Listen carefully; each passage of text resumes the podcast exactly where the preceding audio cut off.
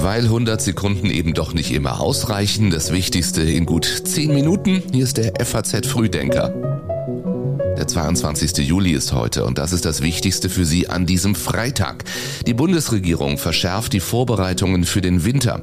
In Italien machen sich mögliche Draghi-Nachfolger bereit und der Frankfurter Flughafen erwartet einen Ansturm an Reisenden. Vorher noch die Meldungen dieser Nacht in Kürze. Die deutschen Frauen stürmen ins EM-Halbfinale. Durch ein 2 zu 0 gegen Österreich getroffen haben Lina Magul und Alexandra Popp. Es gibt möglicherweise eine Lösung, um die Getreideblockade im Schwarzen Meer zu beenden. Die DPA erfuhr von Diplomaten in New York, in Planung sei ein gemeinsames Kontrollzentrum in der Türkei, geleitet von den Vereinten Nationen, besetzt mit Vertretern Russlands, der Ukraine und der Türkei. Eine entsprechende Einigung müsse nur noch unterzeichnet werden.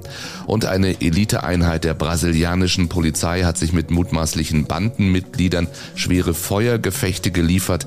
Dabei sind mindestens 18 Menschen getötet worden. Den FAZ Frühdenker Newsletter hat Sebastian Reuter dieses Mal geschrieben. Ich bin Jan Malte Andresen. Ihnen allen einen schönen guten Morgen. Immer mehr Infizierte, immer mehr Intensivpatienten. Die Corona-Sommerwelle hat Deutschland fest im Griff. Mehr als 1300 Menschen müssen derzeit auf der Intensivstation behandelt werden. Das geht aus dem aktuellen Wochenbericht des Robert Koch Instituts hervor. Um die Häufigkeit der Infektionen noch im Sommer wieder zu verringern, appelliert Jürgen Graf, der ärztliche Direktor der Frankfurter Uniklinik, wieder konsequenter Masken zu tragen, etwa beim Einkaufen oder bei der Arbeit. In Menschenansammlungen wie bei einem Konzert im Freien gehöre das Tragen einer Maske zwingend dazu, sagt Graf der FAZ. Er fordert zudem jene, die aus dem Auslandsurlaub zurückkehren, auf, sich strikt an das Tragen eines Mund-Nasenschutzes zu halten, um die Gefahr neuer Mutationen in Deutschland zu verringern. Jetzt kommt sie, die neue Pflicht zum Energiesparen. Wir wollen Räume, öffentliche Räume, in denen man sich nicht länger aufhält, also Flure oder Eingangsfoyers, nicht heizen im Winter, sagt Wirtschaftsminister Habeck gestern und stellt das Energiesicherungspaket vor, mit dem die Bundesregierung die Vorbereitungen für diesen Winter verschärft. Die von der EU-Kommission angeregten 15 Prozent Gaseinsparung sollen damit erreicht werden, unter anderem indem die Heizpflicht für Mieter aufgehoben wird. Und ich bitte jetzt darum, dass das richtig verstanden wird. Es ist nicht das teilweise diskutierte, die Mindesttemperatur soll abgesenkt werden, sondern umgekehrt. Mieterinnen und Mieter sind manchmal verpflichtet, ihre Wohnung auf eine Mindesttemperatur zu heizen. Diese Mindesttemperaturheizverpflichtung, die wollen wir aussetzen über die nächsten zwei Winter hinaus. Immobilieneigentümer sollen einen Heizungscheck vornehmen lassen müssen und wer einen Pool besitzt, soll diesen nicht mehr mit Gas beheizen dürfen.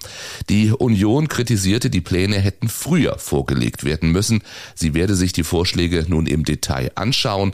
Dazu gehöre auch die Bewertung, ob die aufgestellten Energieszenarien die richtigen seien. Immerhin nach dem Ende der Wartungsarbeiten strömt seit gestern ja wieder Gas durch die Nord Stream 1 Pipeline und zwar 40 Prozent der mit Russland vereinbarten Liefermengen.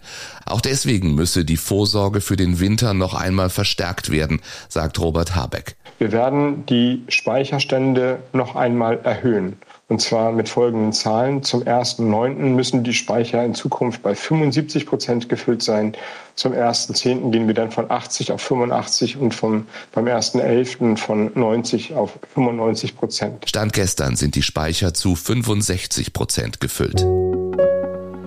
Im Ukraine-Krieg drängt die Union die Bundesregierung zur schnelleren Lieferung von Waffen. Drei Monate ist es immerhin her, dass der Bundestag beschlossen hat, die Ukraine mit schweren Waffen zu unterstützen.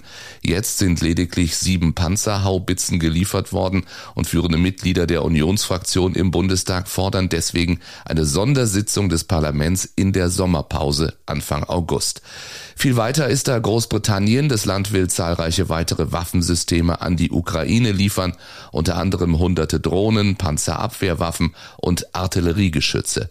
In seinem Lagebericht teilte das britische Verteidigungsministerium unterdessen mit, die russischen Streitkräfte würden sich bei der Schlacht im Donbass zunehmend darauf konzentrieren, kritische Infrastruktur zu erobern. Gleichzeitig neue Drohungen vom belarussischen Machthaber Lukaschenko. Gegenüber der Nachrichtenagentur AFP rief er den Westen, die Ukraine und Russland auf, den Konflikt zu beenden, um einen, so sagt er, drohenden Atomkrieg abzuwenden. Was passierte in 187 langen Minuten? Darum ging es in der Nacht beim Untersuchungsausschuss zur Kapitolattacke, die letzte Sitzung vor der Sommerpause. Damals, als US-Präsident Trump seine Anhänger aufgewiegelt hatte und er sie eben erst nach 187 Minuten per Videobotschaft aufforderte, nach Hause zu gehen. But you have to go home now. We have to have peace. Dazwischen stürmte ein gewalttätiger Mob das Kapitol und der Präsident weigerte sich zu handeln. Das sagte ja schon ein Mitarbeiter dem Ausschuss. Jetzt sollten eine ehemalige Mitarbeiterin des Weißen Hauses aussagen und ein früherer Mitarbeiter des Nationalen Sicherheitsrats. Bewusst wurden im Vorfeld keine Namen verkündet, denn man sei zunehmend besorgt darüber, dass Zeugen Zielscheibe von Schikanen, Mobbing und Einschüchterung werden könnten.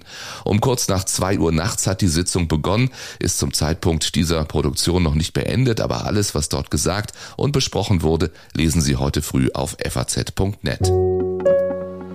Nach dem Draghi-Rücktritt und der Parlamentsauflösung wird in Italien am 25. September ein neues Parlament gewählt.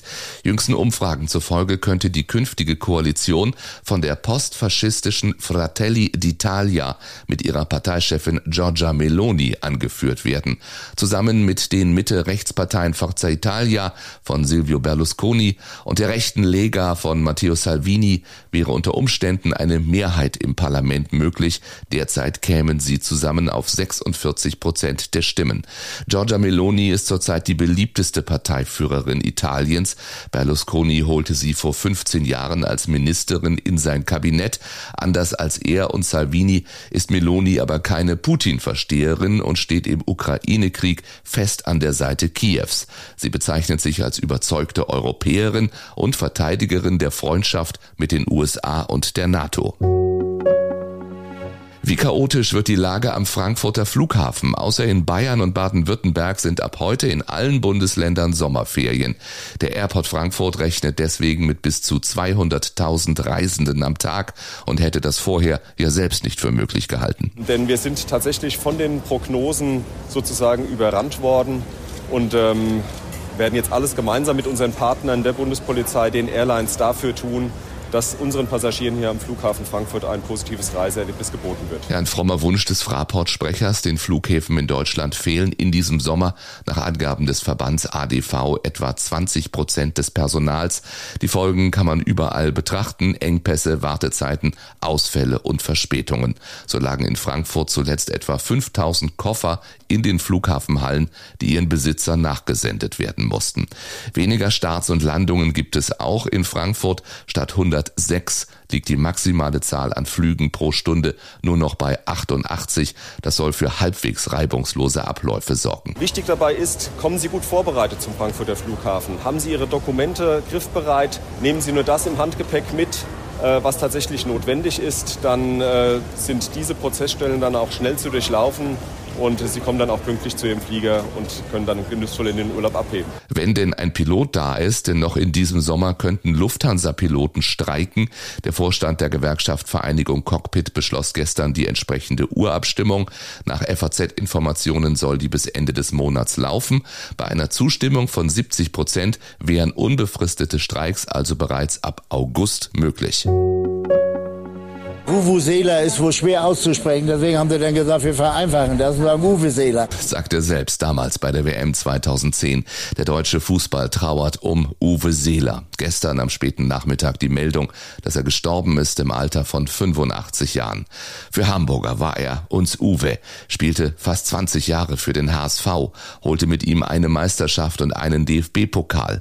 Von seinen vier WM-Teilnahmen mit der Nationalelf bleibt vor allem das legendäre Wembley-Spiel Spiel in Erinnerung, auch ihm selbst, als Deutschland 1966 gegen England verlor. Ja gut, ich habe eine Erinnerung, dass es, glaube ich, ein gutes Spiel war, spannendes Spiel war. Über alles andere reden wir nicht. Wir haben es, glaube ich, ganz gut verkraftet. Und im Fußball geht es immer weiter. Fußball ist die schönste Nebensache der Welt. Heute nicht mehr, heute ist es ein großes Geschäft. Schon kurz nach dem Bekanntwerden von Seelers Tod legten Fans am Hamburger Volksparkstadion Blumen nieder. Auch vor dem Wohnhaus der Familie in Norderstedt versammelten sich einige Anhänger.